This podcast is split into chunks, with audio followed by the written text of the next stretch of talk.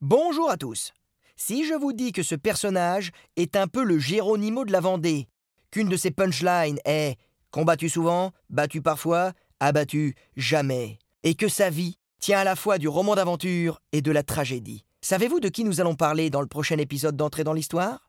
Bien évidemment, il s'agit de François Athanase Charette de la Contrie.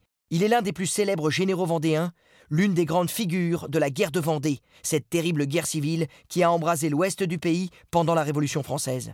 Face à un ennemi mieux armé, il a fait de la guérilla sa stratégie redoutable, comptant sur la ruse et la fulgurance.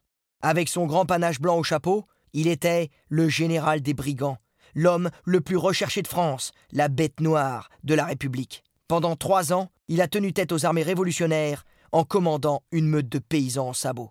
Rendez-vous ce samedi sur RTL sur la terre brûlée de Vendée, dans les pas de charrette, le renard du bocage, pour ce nouvel épisode d'entrée dans l'histoire et dès vendredi en podcast sur l'application RTL et sur toutes nos plateformes partenaires.